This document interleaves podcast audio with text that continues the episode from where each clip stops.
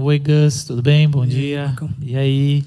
Tudo bem, Vitão? Tudo tranquilo. Estamos os quatro aqui. É. Você vê que já está começando a ganhar mais forma a, a nossa, o nosso novo cenário. Ainda não é o projeto final, mas a gente vai entregando, né? O Renato, que é o responsável, vai entregando a cada encontro um pouco do projeto, porque a gente está de casa nova, né? Um lugar novo para a gente continuar nesse, nessa expectativa de bate-papo com você aí. Foi assim que começou, né?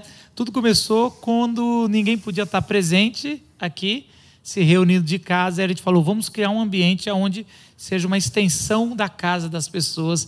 E a gente está aqui ah, já com mais de, um, de dois anos aqui fazendo esses encontros, essa exposição coletiva, premiando com quatro dos os três dos meus melhores amigos aqui também. Muito bom poder compartilhar com você. Somos os quatro amigos, então? Somos quatro amigos, é, mas não estamos tão engraçados assim. E é interessante que carnaval, né? Você sabe que eu quase nunca passei o carnaval na minha casa. E na verdade só tinha um lugar para passar, porque eu era eu, eu passava carnaval no acampamento, porque meu pai era o fundador do acampamento.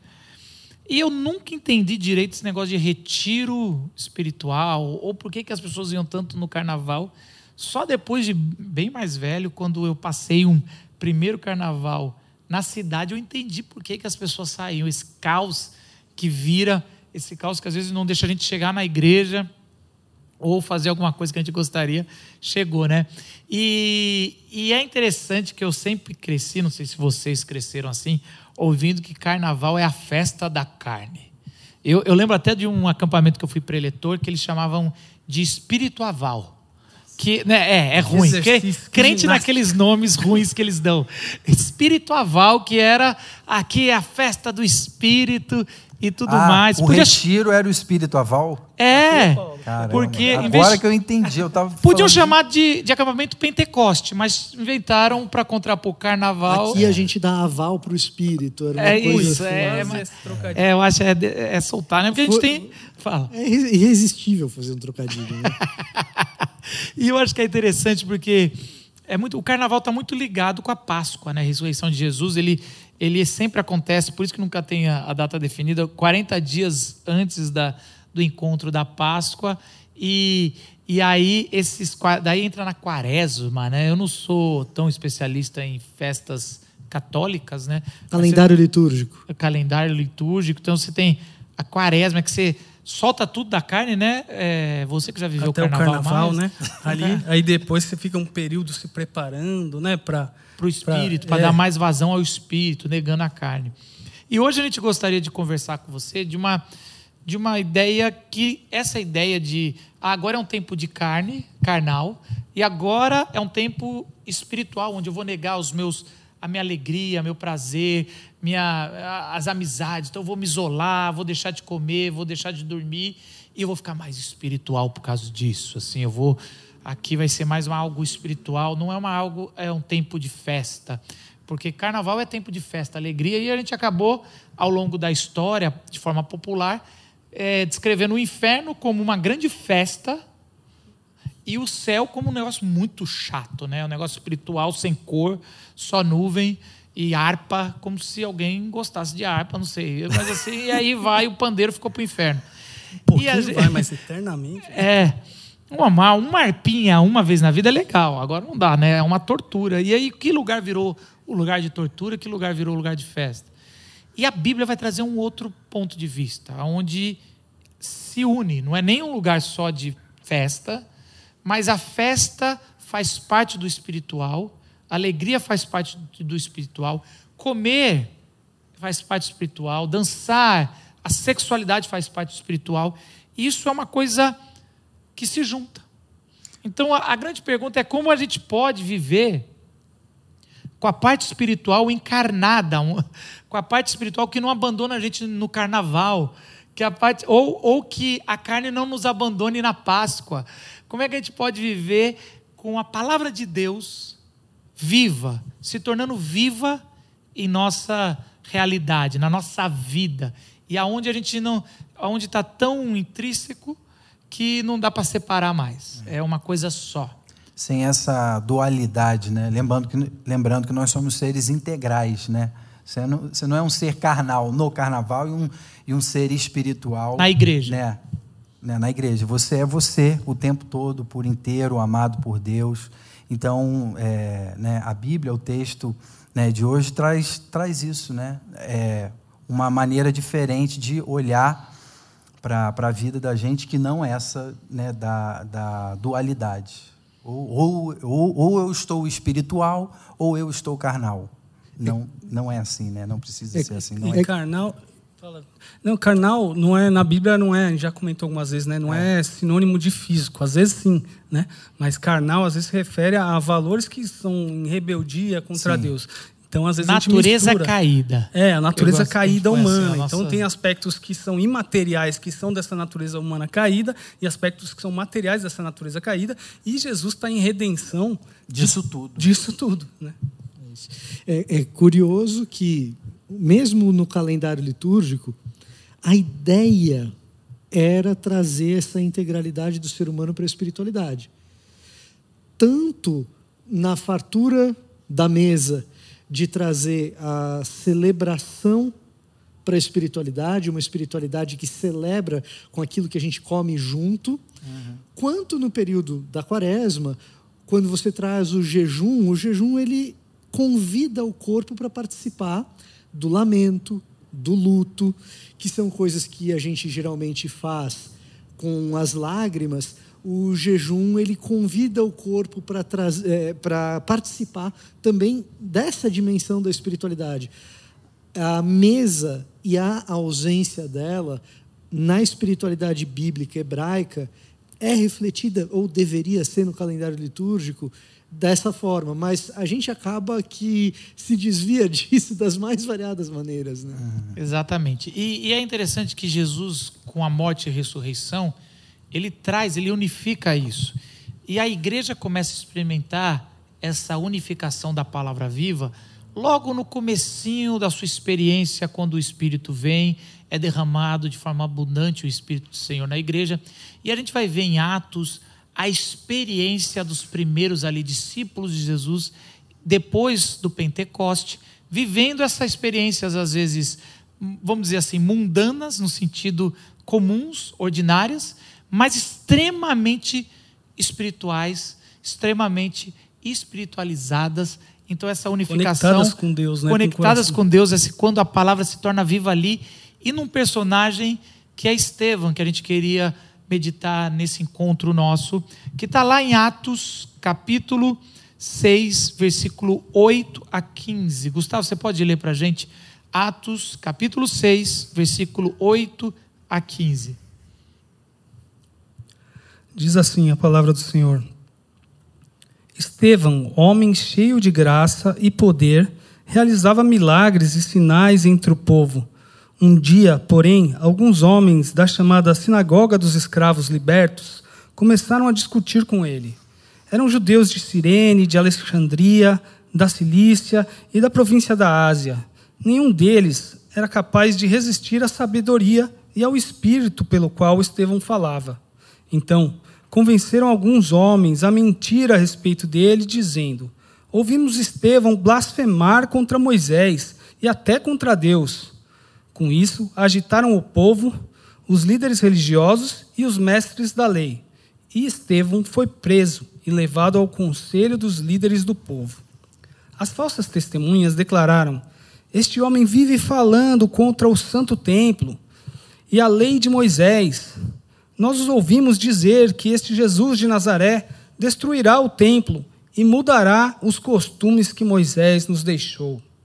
Nesse momento, todos os membros do conselho olharam para Estevão e viram que o seu rosto parecia o rosto de um anjo.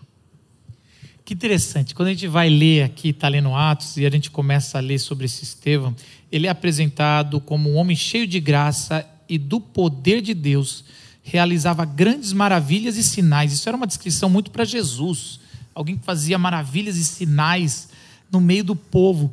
E a primeira pergunta que ficou comigo quando a gente estava meditando sobre esse texto é: caramba, mas onde estava esse cara antes? O que, que, que é isso? Cadê ele? Cadê esse cara antes que já está assim? E o texto acaba que ele tinha a face dele como a de um anjo. Então é um cara que Lucas, o autor aqui da narrativa, está deixando de forma bem clara que esse cara é um cara diferenciado. Quando a gente volta um pouquinho no capítulo 6, a gente vai ver como Estevão e outros é, colegas dele, como Felipe, que vai ganhar um protagonismo logo ali na frente, porque é o que, que sobe ali até Samaria e depois vai até o Etíope, na outra fronteira. Interessante como o Espírito usa Felipe, mas também vai usar muito Estevão.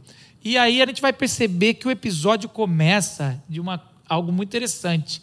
O episódio fala assim: que a, a igreja, a, a comunidade começa a crescer de forma muito rápida e vem uma reclamação. Os judeus de fala grega, ou seja, os helênicos, um público grande dos judeus que se dispersou em algum momento da história de Israel e já não falam mais o aramaico, o hebraico, e eles estão vivendo já de acordo com a cultura grega. Provavelmente já participavam de festas do carnaval, estava para lá, eles estavam espalhados, eram, vamos dizer assim, numa, numa cultura tradicionalista, é um povo um pouquinho mais inferior, porque não guardou o costume para valer, não ficou aqui no olho do furacão, aqui em Jerusalém. A pureza então, do idioma, né? É, você como assim? Você, porque o idioma era uma das coisas mais sagradas. Lá na frente de Atos, quando Paulo quer ser ouvido pela multidão que estava muito nervosa, ele começa a falar aramaico e o povo para, para, para, parou. É quase como tem que parar se alguém falar nessa língua. Essa língua é uma língua sagrada, é onde Deus falou com o povo.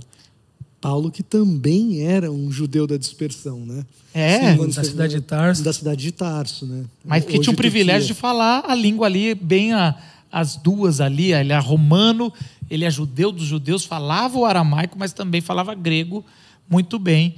E, e quem sabe até outras, né?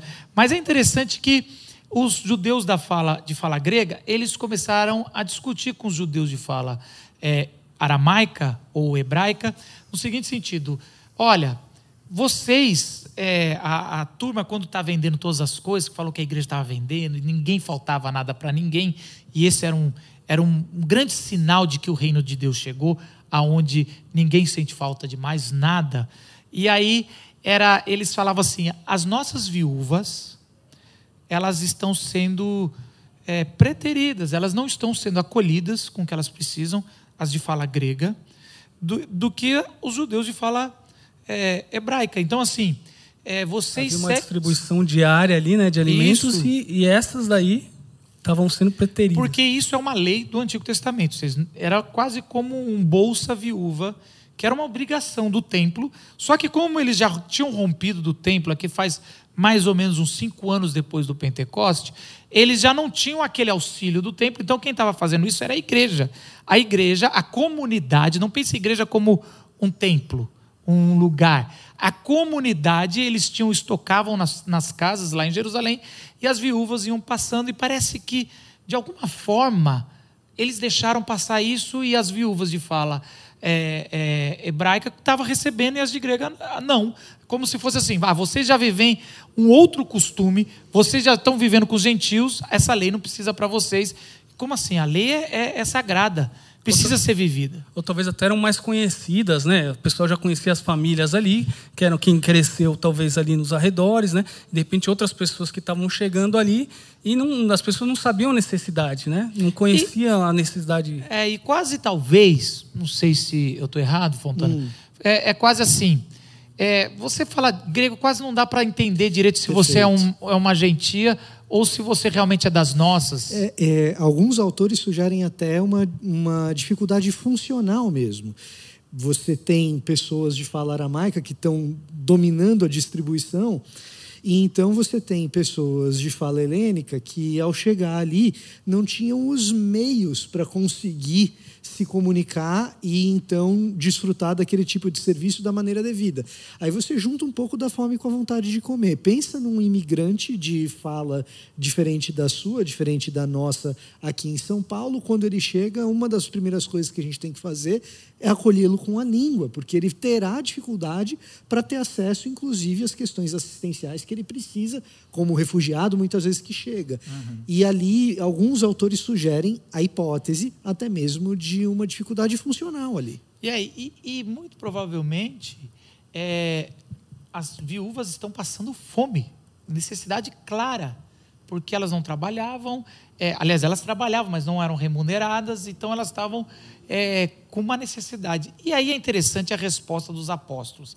É aqui que a gente quer começar a trabalhar a nossa reflexão é, desse encontro. Eles falam o seguinte: por isso, os doze, é, ali, capítulo 6, versículo 2 e 3, um pouquinho antes. Por isso, os doze reuniram todos os discípulos e disseram: Não é certo negligenciarmos o ministério da palavra de Deus a fim de servirmos as mesas. Irmãos, falando para todos ali que estavam reclamando, escolham entre vocês que estão reclamando aí, que fala, nem fala aramaico, fala grego, escolham entre vocês sete homens de bom testemunho, cheios do Espírito Santo e de sabedoria. É quase assim: escolha entre vocês imigrantes que estão aqui já caminhando com a gente na igreja, sete homens é, que sejam homens de, que, de bom testemunho, cheios do Espírito Santo, sabedoria, são três qualidades interessantes, e aí que, é que eles vão passar a servir a mesa, porque nós vamos dedicar a, a palavra, a oração, ao que a gente está fazendo até então.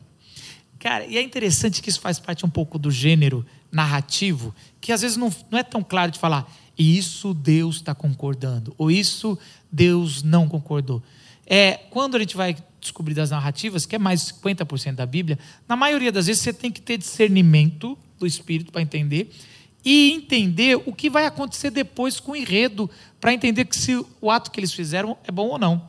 Eu cresci entendendo, e não está errado necessariamente, que os discípulos, nossa, que bacana, eles decidiram priorizar a leitura e a exposição da palavra de Deus. A igreja ali, olha só como os pastores aqui realmente entenderam que é importante estudar a teologia, continuar fazendo o que eles estavam fazendo.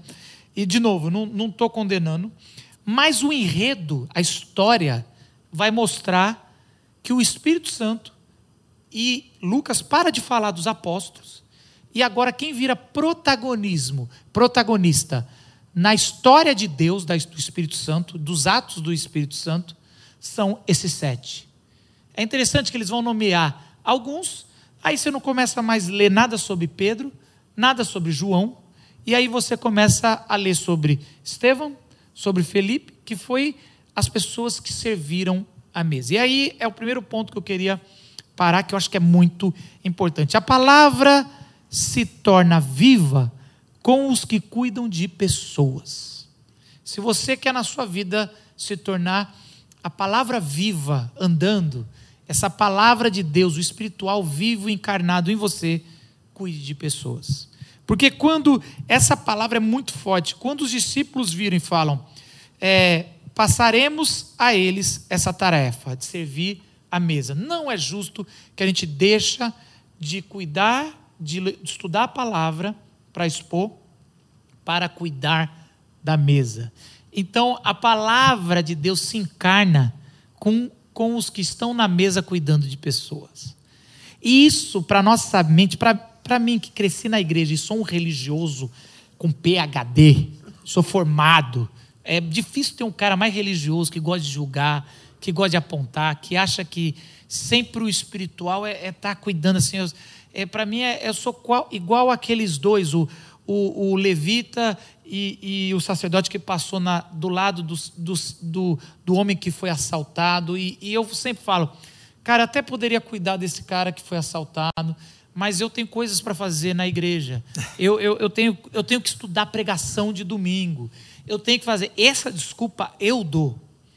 E, e por isso que eu sempre tendi a ler que, cara, os discípulos fizeram o que eles deviam fazer, agora deixa os diáconos tem que fazer. Vocês que têm fala grega, até funcionalmente, eu, eu, eu respeito a, a, interpretação de alguns teólogos, que isso era também funcional, acredito que sim, mas é um jeito de aliviar um pouco ali a barra, porque é funcional, mas também, cara, às vezes a gente, o Espírito Santo, eles tinham vivido o Pentecoste. o Espírito Santo passa do que é o funcional para ser entendido nas línguas maternas, né? Então, assim, é, a gente tem que entender que, cara, é interessante como os discípulos fizeram a sua escolha, independente se está certo ou errado, eu não estou dizendo isso, mas o Espírito Santo agora começa a atuar de forma mais visível e a narrativa vai para esse caminho para os que estão cuidando da mesa. É quase como assim.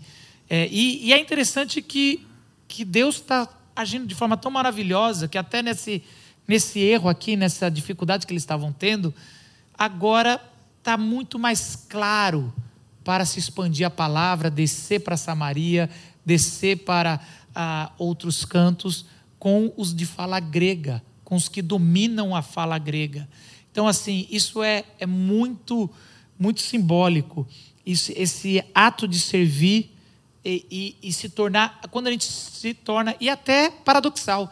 Gente, mas espera aí, quem foi estudar a Bíblia, hum, parece que aqui não está tão encarnado a palavra de Deus, e a gente não está, de novo, dizendo contra estudar a Bíblia, mas os que foram servir pessoas, o Espírito começou a se tornar vivo ali. É, é, se a gente lê Atos como a gente deveria ler como uma sequência do Evangelho de Lucas, talvez isso não nos surpreendesse tanto assim, porque é o que Jesus está falando o tempo todo que iria acontecer. A inclusão de quem está mais excluído, que o Evangelho ele alcança o que está perdido, o que está fora, ele inclui o de fora, ele é serviço. O Evangelho de Lucas tem uma forte ênfase na busca pelo que está mais externo, na busca por aquele que está mais distante. Então, de certa forma, o que está acontecendo é simplesmente aquilo que Jesus vinha falando e muito. Às vezes a gente não lê Atos na sequência de Lucas, a verdade é essa. É, mas talvez nesse sentido a, a leitura do texto faça mais favores para a gente do que a nossa herança cultural religiosa, né? É. e quando é Jesus inverte a lógica, ele diz, né, maior é o que serve, né? O privilégio de quem dá o passo na direção do outro, né? Quantas histórias, quantos exemplos é, a gente não tem, às vezes, da gente mesmo, de quando a gente decide dar o passo na direção de alguém que precisa e vê Deus abençoando não só a quem precisava, através da nossa atitude, mas abençoando a nossa própria vida, nos fazendo né, abrir os olhos para uma série de questões relacionadas a isso. Né, olhando para Jesus e percebendo que ele foi o maior exemplo disso, né, de alguém que se entregou, de alguém que serviu, invertendo completamente a lógica, é, digamos, né, natural do mundo e da maneira como a gente enxerga as relações. Né até para não ficar nessa ênfase de estudar ou não a palavra, muito interessante, porque aqueles discípulos, eles, é, os apóstolos, andavam com Jesus e viram Jesus fazendo o quê? Curar pessoas, ensinar e tal. Os sinais poderosos, miraculosos que Estevão Sim, vai mostrar isso. logo depois. Exatamente, é isso que, que me chamou a atenção. Então, aí é, o Estevão, ele, ele justamente, ele é, as ações deles vão ser parecidas com as de Jesus. Você fala, Isso. não, mas quem mais tinha mais autoridade ele... era quem estava andando com ele. Mas aí o Espírito Santo está dizendo, agora é para todo mundo, né? Que é, ele, ele retoma. Dá a impressão, não sei se. Mas dá a impressão assim que quando lá em Atos 1, quando Jesus fala, aguarde, não saio de Jerusalém e esperem lá pela promessa do meu Pai. Parece que os apóstolos entenderam que mesmo depois do Pentecoste, eu não posso sair de Jerusalém. E eles ficam lá. E aí é quase que como. Gente, a promessa do meu pai é o Pentecoste, não é para você ficar em Jerusalém esperando outra coisa. Eles fixam lá e depois o Espírito fala: tá bom, então vou sair por outros também ali, a gente vai sair. Então é, é muito interessante isso, como eles ficaram lá, mas o mais interessante é exatamente isso. Para mim é a, a, como o Espírito age quando a gente decide servir. E várias vezes a gente fala: eu não estou preparado teologicamente para fazer nada, para fazer missões, eu não estou ainda, não conheço a Bíblia, eu não sou igual a vocês, pastores, que consigo. Não é isso que Jesus nos chamou. Jesus chamou para a gente servir. E servindo, o Espírito vai trazer à nossa boca o que ele já tem nos ensinado, o que a gente, pouco que a gente aprendeu, se você aprendeu pouco, vai ser isso o suficiente. Essa é a promessa do Espírito Santo. A promessa do Espírito Santo é ele ser derramado a todos que, que, que declaram que Jesus Cristo é o Senhor E nesse novo nascimento, nesse batismo do Espírito Santo, a gente vai ser capacitado de forma milagrosa, de forma de um dom, um presente de Deus, a proclamar. E, e é isso é, é incrível, porque Estevão é um cara que a gente não sabe o passado dele, ele tem a fala grega, mas ele faz um dos maiores pregações que tem Atos maravilhosos, que é no capítulo 7, assim, uma pregação fazendo, retomando tudo do Antigo Testamento. E a gente vê que claramente é o Espírito que está capacitando Estevão a fazer isso. Então, o meu primeiro desafio para você, se você quer viver essa união entre o Espírito e a carne, no sentido do corpo, viver a, a, a palavra de Deus viva em você, sirva. Se coloque à disposição das pessoas. Escolha estar à mesa servindo quem está passando fome, quem está necessitado. Porque é esse o lugar que, que o Espírito está nos encaminhando e direcionando. O pouquinho que você tiver já é suficiente, né? Porque é Deus quem vai, né? Com você, por você, né? No poder do Espírito Santo. Então, é, dizer, ah, mas eu não sei ainda. Então, o que você sabe, você já recebeu alguma coisa, você tem recebido. Isso já é suficiente para Deus usar você, a sua vida, é, para ser bênção na vida de outras pessoas. Continua aprendendo, mas uma coisa não limita a outra, né? Isso. isso. É. E aí é interessante que é, eles escolheram, o texto começa que a gente leu, falando sobre Estevão, já começa a fazer sinais, maravilhas, está ali pregando com autoridade, e aí começa a incomodar alguns que estão vindo de fala grega também. Eles estão vindo e estão começando a incomodar, falando: olha, cara, sua mensagem não é uma mensagem. Porque você imagina, aí é interessante, é, aquele, é, é uma coisa assim, se pensar, né? Pelo menos eu tentando preencher as lacunas da narrativa aqui, você tem assim, você sempre, o maior traíra é, é do meio, não é o outro lado. Então, até então, quando ó, a gente tem fala grega, os de fala hebraica, é, aramaica, elas, eles estão do outro lado, a gente tem que vencer isso. Aí vem os outros, e os outros não aceitam a mensagem de Jesus. Claramente, eles não aceitam Jesus ser o Messias e começam a falar, ele ele está falando contra o templo. Ou, no mínimo, se ele aceitar o Messias, não aceita a plenitude da obra de Jesus, que é o Pentecoste ali, que é agora somos templos, a gente reunido. E aí eles começam a, a, a questionar Estevão, dizendo, cara, a gente saiu, a gente decidiu viver a nossa vida lá fora, mas Jerusalém ainda é o lugar. Eu não vou deixar de fazer minhas peregrinações. Eu não vou. Aqui é a parada. Para de querer romper contra o templo. E aí, cara, é quase como Estevão falando: gente, eu estou tendo fogo dos dois lados aqui, porque é quase Estevão se preparou a vida toda para enfrentar o sinédrio. O discurso dele estava bem decorado ali. Mas dos caras de vocês que também viveram fora estão me condenando por isso. Então é quase assim: vocês não conseguem viver essa peregrinação nas festas, escolheram uma só para fazer, todas as sete vocês já não vivem mais, vocês já não vivem mais tantas coisas, vocês não conseguem mais ter essa separação. Vocês vão cobrar de mim tudo isso e a gente vai viver isso, esse julgo, esse peso. E aí é interessante que eles começam a querer argumentar, só que o texto diz o seguinte no versículo 10: Mas não podiam resistir à sabedoria e ao Espírito Santo que com ele Estevão falava. Então parecia que Estevão estava tendo um, uma estava sendo turbinado com uma fala que não era dele, não era uma lógica humana. Porque a, os judeus, eles, eles sabiam argumentar. Se alguma coisa que aprendia desde os seis anos de idade, era oratória e argumentação. Os judeus já já era um, um povo da língua, sabia argumentar, sabia, sabia a, essa, essa argumentação, que eles viviam disso.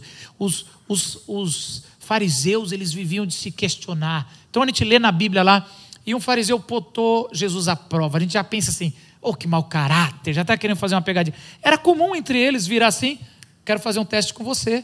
E, e fazer essa, era quase um esporte. Quero debate. Quero debate. É, vamos, vamos debater. E, e, muitas vezes um debate com um propósito virtuoso na mente dele. Isso. É, ao contrário, às vezes, do que a gente imagina, muitas vezes o propósito do debate era chegar no final com uma melhor maneira de obedecer à lei, uma maneira até mais acessível para o povo. A partir do nosso debate, as pessoas vão ter um acesso melhor sobre como interpretar a lei e sobre como cumpri-la. Não tem lá nos Estados Unidos, não sei se você já viu esses memes assim, o cara senta numa mesa, me convence ao contrário. A terra é plana, Isso, me é convence isso ao aí, é isso contrário. No meio da praça, né? Coloca lá a Tem plaquinha assim, e fala. E é mais ou menos isso que eles faziam, era comum entre eles, principalmente entre a liderança. E aí, mas aqui eles estavam e já estavam muito mais bravos. E aí é interessante que o, o relato de Lucas fala: eles não conseguiram nem chegar perto de dobrar Estevão da argumentação, mesmo sendo muitos, mesmo sendo de várias sinagogas de nome assim conhecidas, espalhadas, eles não conseguiram é, dobrar Estevão, porque o Espírito falava por ele. Então, assim, não era mais quase Estevão, era o Espírito. Então, a palavra se torna viva, primeiro a gente viu com os que cuidam de pessoas. Agora a gente está vendo que a palavra se torna viva com os que não separam o discurso do Espírito, que era algo muito grego, né? Sim, essa ideia, né? É muito. é, os filósofos tinham muito isso, um, um, um correto conceito sobre as coisas, né? A ideia do mundo das ideias. Isso me aproxima ali de uma de uma uma melhor vivência daquilo, né? Eu ter o conceito correto sobre e nada mais grego, inclusive, né? Nada mais influenciador da cultura helênica, como esse pessoal que era de fala grega, helênica, né? É, talvez isso era algo que estava muito forte entre eles, ali, de separar muito isso. Então parece que aqui é, é, a forma com que Estevão encarna isso, tanto no jeito que ele servia, quanto na fala dele aqui, parece que chacoalha o negócio ali, né?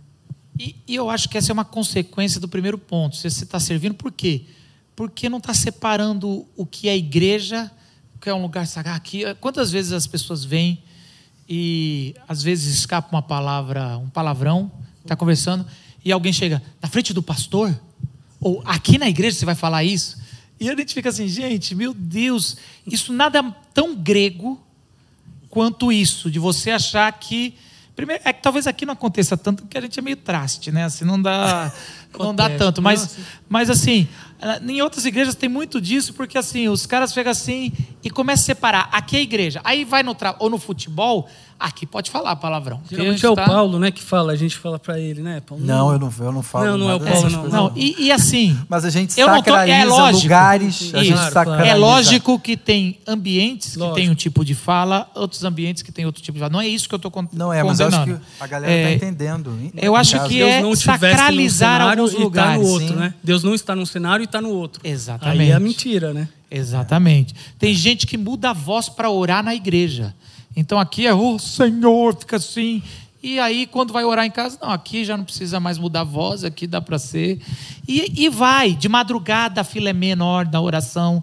Então a madrugada é um lugar melhor.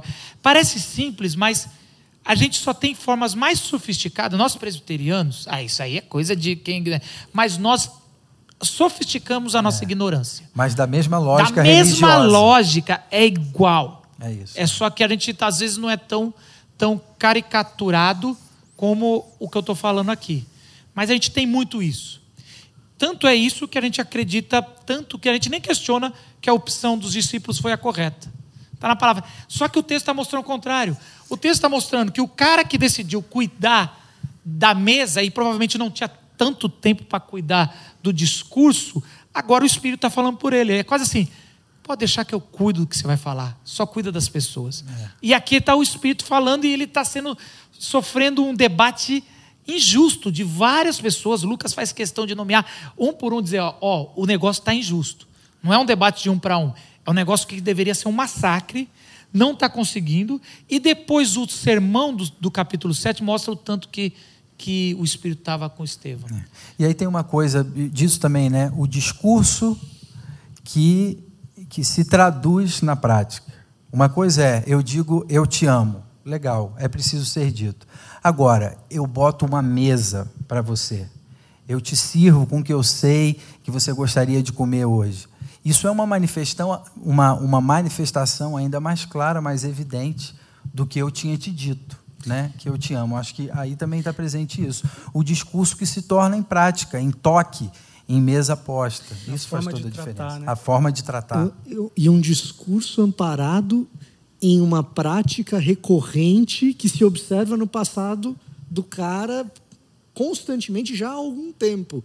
Não é qualquer um que está fazendo aquele discurso, é alguém que há um bom tempo tem demonstrado essa prática. Legal isso, né? Não é, não é só para mostrar alguma coisa que ele não é, mas Sobre o teste do tempo, né? isso. É, é muito interessante. Talvez eles até pensarem em ir nos apóstolos, os apóstolos já estavam afiados, eles iam perder a argumentação, porque os apóstolos estavam afiados na Bíblia. Vamos pegar o ponto fraco, os que estão servindo na ponta. E aí o Espírito Santo começa a falar através e mostra que o milagre. Deus está cuidando de todo mundo, dos que estão se preparando e os que estão na ponta. Mas não existe separação. É uma coisa só. A gente discute muito isso. A gente está fazendo muito, pensando muito igreja, né? Tentando estruturar melhor. E a gente costuma separar muito ministério de ação social e ministério de evangelização. Quando a gente vai estudar na Bíblia, a gente percebe que é um ministério só. E, e como a gente mesmo tendo dois braços, duas pernas, a gente é um ser humano só. É um ministério, é uma ação só. É uma Anunciando, o missão mesmo, só. anunciando o mesmo reino, né? É o mesmo, reino, rei. o a mesmo mesma movimento. missão, a mesma vocação. E, e quanto mais a gente faz essas diacon, diaconia, di- dicotomia, mais a gente separa que é uma diaconia. Que é A diaconia conserta. diaconia conserta. Deveria consertar. É, exatamente. Mas a gente faz. É porque eh, diaconia é servir eh, no grego, e aqui fala isso, é da onde mais ou menos surgiu todo o ministério de diaconia. É o conta comi- comigo aqui na vila, colocando o discurso É, em conta. prática, né? No, no abraço, no olhar, no seja bem-vindo. É, no grego, diaconia é conte comigo.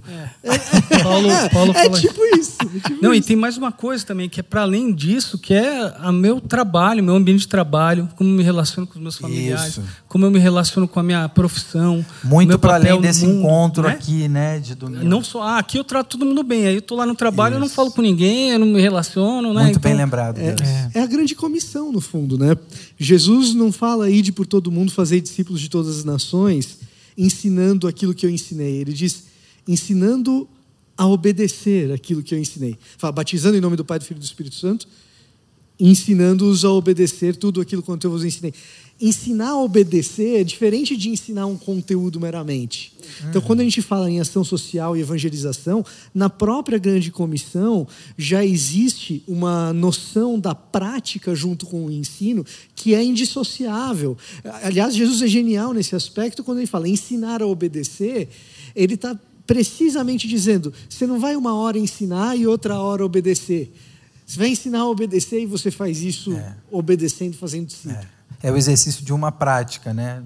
É, essa dico- dicotomia não tem, né? Por isso que Paulo, também conhecendo as, as línguas, ele fala de fé como fidelidade. Então, assim, é pela fidelidade o justo viverá. E pela fé também. Então, não se dissocia as duas. A pessoa está na prática e está também na fé, acreditando. As duas coisas não mudam. Então, a gente viu que a palavra se torna viva co- com os que cuidam de pessoas. Vimos também na vida de Estevão que a palavra se torna viva com os que não separam o discurso do espírito. E talvez a terceira parada aqui que a gente deveria pensar é a palavra se torna viva com os que deixam Deus o defender. É interessante que eles chamam o sinédrio. O sinédrio era feito pelos 70 líderes que tinham uma sala muito especial no templo, onde decidia de forma jurídica e espiritual tudo. É o Supremo Concílio e, e os líderes da igreja num só grupo. ah, ah, su- é, o Supremo. autoridade religiosa ali. Autoridade Isso. ali. E E jurídica. jurídica, do Máximo. ponto de vista. E aí eles estavam lá, eles chamam, Religioso. sabia? Ali, assim, quando você está na frente desse, dessa Não turma é para morrer. do ou Siné, é para morrer ou para pelo menos tomar um- uns açoitezinhos para sair de, de boa. E assim, é, eles estavam ali e Estevão estava. Como acontece com Jesus, né? Muitos foram. A, NVI traz que eles foram subornados. A, a NV a nova linguagem transformadora fala que eles foram convencidos, mas são falsos testemunhos, de qualquer jeito vai trazer. E aí eles começam a alegar que, que Estevão ele, ele era alguém que estava falando contra o templo, o lugar santo, e Moisés. É interessante falar, esse cara está falando contra Moisés. Ele não quer que a gente venha mais para cá todo ano. Ele está falando que a gente é o templo, que Deus habita entre nós e não em coisas feitas por mãos humanas. Então, na verdade, eles estão um falso testemunho, mas tem um pouco de verdade ali. É só uma distorção para ver se matava Estevão. E o, o, vers, o, último versículo, antes de Estevão se defender, porque depois o, o sumo sacerdote vai pedir para ele se defender, ele vai fazer uma grande pregação que vai acabar com ele sendo morto. Mas antes disso, eu gosto do versículo 15 que fala assim: olhando para ele, para Estevão, todos os que estavam sentados no sinédrio viram que o seu rosto parecia o rosto de um anjo. Ou seja, isso é meio estranho, né? O que é um rosto de um anjo? Então agora você imagina a cena. Como é que todo mundo percebe também? Provavelmente Estevão está sentado ou ajoelhado no meio do sinédrio e tem 70 pessoas mais velhas gritando e acusando, e os acusadores ali falando: você contra. Como é que você ousa, seu, seu helênico rebelde? Você fala contra Moisés, contra esse lugar aqui que você está pisando, que é só o santo, aonde Deus está habitando, ali na sala de trás, que é o santo dos santos. Ele está ali, ele vai te fulminar. E eles estão falando assim, e, e os acusadores falando, e os 70 estão olhando, e está assim. O rosto dele está diferente. Fala baixo, não comenta não. Caramba, tá meio assim. Também. Que estranho, né? Eu e... não concordo com o que ele está falando, mas o é, rosto dele está Ele não está nem falando, é isso que é a questão. Ele nem começou a falar. Ele só está sendo massacrado. E aí, o rosto dele começa a aparecer de um anjo. E muitos estudiosos, acho que a grande maioria, fala que é como um brilho. É como um brilho. Ou como um anjo, que a palavra quer dizer mensageiro. o rosto dele parece que ele é um mensageiro legítimo de Deus. Brilha como se ele tivesse visto Deus e descido da presença de Deus e está aqui na nossa frente. Como é que. Que estranho. Quem foi que fez isso no passado? Que viu Deus, ouviu a voz de Deus e trouxe como um anjo a mensagem aqui para baixo com a gente mortal? Foi Moisés. Então, olha a ironia do texto. Ele está sendo acusado de falar contra Moisés, que o rosto de Moisés brilhava como a de um anjo lá embaixo. Mas agora, no meio da acusação, Estevão não se defende, enquanto ele não é convocado a se defender, mas Deus defende ele na frente do sinédrio. Marcos, olha que interessante. Como é que é o rosto de alguém que, sendo acusado, sem falar nada, aparece o rosto de um anjo? E Moisés era um outro judeu criado também num ambiente de uma outra língua. Que falava uma outra língua. E... Que falava tanto uma outra língua que gaguejava direito ali, não sabia se comunicar. Era, era assim, cara, eu tenho esse problema, eu não sei. Eu aprendi com, com a minha mãe ali, a, a, a filha do faraó, era um infiltrado, exatamente, é um estrangeiro que foi desprezado pelo próprio povo, por muitas vezes. Aliás, ali é só Deus que acreditava em Moisés. Que também foi entregado por um compatriota. Cara, e é, é impressionante que que o que acontece aqui, né? É, Lucas faz questão de todos os mártires de mostrar que todos que foram assassinados pelo povo judeu ou pelos romanos, ele faz um jeito de colocar um, uma parte da narrativa para mostrar que eles estavam fazendo sabendo que estavam errados. Foi assim no Evangelho de Lucas com Jesus, várias vezes você vai ver, três vezes você vai ver que é, eles declaram: ele é inocente, ele não tem nada, e mesmo assim eles continuaram. Você vai ver isso em Paulo, sendo declarado várias vezes sobre inocente, ele não fez nada contra. E aí, mesmo assim, e Estevão está deixando esse rosto brilhando, e também a narrativa dizendo que eles foram subornados, tudo, mostra que Estevão era inocente. Eles, o Sinédrio vai tomar uma decisão agora, a partir de agora com uma decisão sabendo que ali é um, alguém que, que Deus está legitimando. E é interessante que, que isso é muito sinal de quem está vivendo no Espírito. Não se defende, não é o. Olha, você acha que eu faria isso? Eu sou assim. Muitas vezes, eu, eu por ser uma pessoa pública na internet, o, o Paulo, o Gustavo menos, o, o Vitor é um pouco mais também. A gente vira e mexe quem tem algum canal na internet, ou quem, quem é acusado na internet. E a gente, é, é, a minha tendência, eu já fiz isso algumas vezes, é de gravar um vídeo para esculachar, dizendo: você acha? Eu vou fazer isso? Você acha que eu vou? Eu vou? A nossa tendência é nos defender. Uhum. É, e, ou então até ver as pessoas nos comentários nos defendendo, mas tendo um prazer de ver as pessoas que estão nos defendendo humilhando aqueles. A gente Não quer. precisei falar, né? Você Ainda já teve esse que- prazer, ô, ô Vitor, de ver pessoas defendendo você e esculachando a pessoa que está falando? Tem que passar esse vexame de admitir. É, eu Aqui tenho é- que passar esse explica pra ele admitir. Aqui, aqui, aqui né? no nosso, a gente sempre esculacha a gente mesmo, confessa nossos pecados aqui. E isso é muito comum, mas Estevão não faz isso. Quem defende Estevão é Deus. E se você e eu, na minha vida eu estou nesse processo ainda, eu acho que eu ainda chego lá um dia.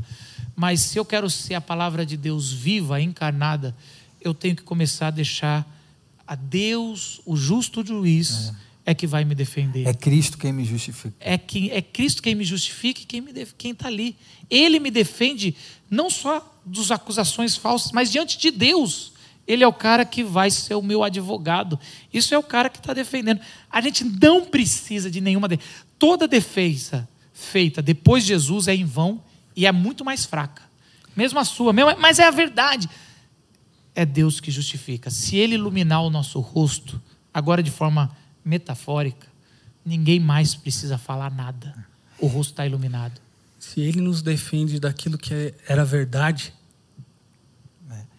E, e, assim, e talvez mesmo quem tenha algo a dizer sobre si em algum momento, né, para se defender, se ela faz isso a partir da consciência de que não, mai- maior é quem está em mim e por mim, é Cristo quem me justifica. Muito provavelmente o seu tom, a maneira como você vai se colocar, seja nas redes sociais, seja no convívio no dia a dia, será diferente, porque aí você está movido por essa, por essa consciência bendita e maravilhosa de que eu não preciso ficar né, querendo aqui me justificar se o que eu tenho feito é a partir do que Deus tem dito, ensinado, né, inspirado ao meu coração. Então, saber disso, eu acho que isso vai fazer toda a diferença. A, a vida de Estevão, ele, é leva- ele faz um discurso muito bonito quando ele chega para falar que Deus não habita em templos feitos por mãos humanas. Todo o sinédrio se revolta, eles arrastam ele para fora e eles apedrejam ali Estevão. E fala que Estevão, ele, ele olha e vê o trono de Deus e o Senhor em pé. É como o que e, e a arquitetura do templo era algo assim muito claro que mostrava que é, aonde estava o Santos dos Santos era como se fosse um espelho da onde está o trono de Deus no céu. E é quase que como Lucas dizendo: Estevão estava certo, o templo verdadeiro que Deus construiu, ele teve acesso antes de morrer. Ele levanta e é como se Deus fala: Cara, nem continua não se defendendo. Eu abro aqui essa janela, você vai ver antes de passar para o lado de cá. E ele viu essa, essa, essa, essa, visão maravilhosa. Estevão só foi quem foi porque ele conheceu Jesus. Estevão não é o herói da nossa história. Ele é um grande, é uma pessoa fantástica. Mas ele não é o herói. O herói é Jesus. E se você pensar sobre palavra encarnada, é Jesus. É, quando a palavra estava com Deus criando, era Jesus ali, ele veio e tabernaculou, virou templo entre nós. E ele virou templo, e olha que interessante, quando ele virou templo, não foi para o sinédrio, não foi para os palácios, decidiu servir à mesa, decidiu virar um diácono. Não vão me conhecer por não ser um rei, vão conhecer pelo serviço. O filho do homem não veio ser, ser servido, veio ser diácono, veio servir. E ele, e ele nunca des- desassociou o seu ministério da prática, da palavra. Ele nunca desassociou o que ele fala da palavra do Pai. Ele sempre falou: Eu e o Pai somos um. O Espírito está entre nós. Eu sopro. Quando eu falo, eu sopro em vocês, meus discípulos. O Espírito. Só que tem uma coisa diferente da vida de, de Estevão da, da de Jesus. Estevão, o pai, o tempo todo defendeu ele de forma clara, iluminando o rosto dele, abrindo a visão do céu antes dele morrer. Mas quando Jesus foi morto injustamente na cruz, o pai se calou. E Jesus não viveu esse privilégio do Estevão, de estar todo mundo vendo o rosto brilhando, vendo os céus. Aliás, muito pelo contrário, Jesus fala: Deus meu, Deus meu, por que me desamparaste? Depois os evangelistas vão entender que Deus não defendeu Jesus, entregou como um cordeiro para que todos nós possamos viver. Estevão, eu e você, a defesa definitiva que é no sangue de Jesus, nós somos justificados e nunca mais precisamos nos defender.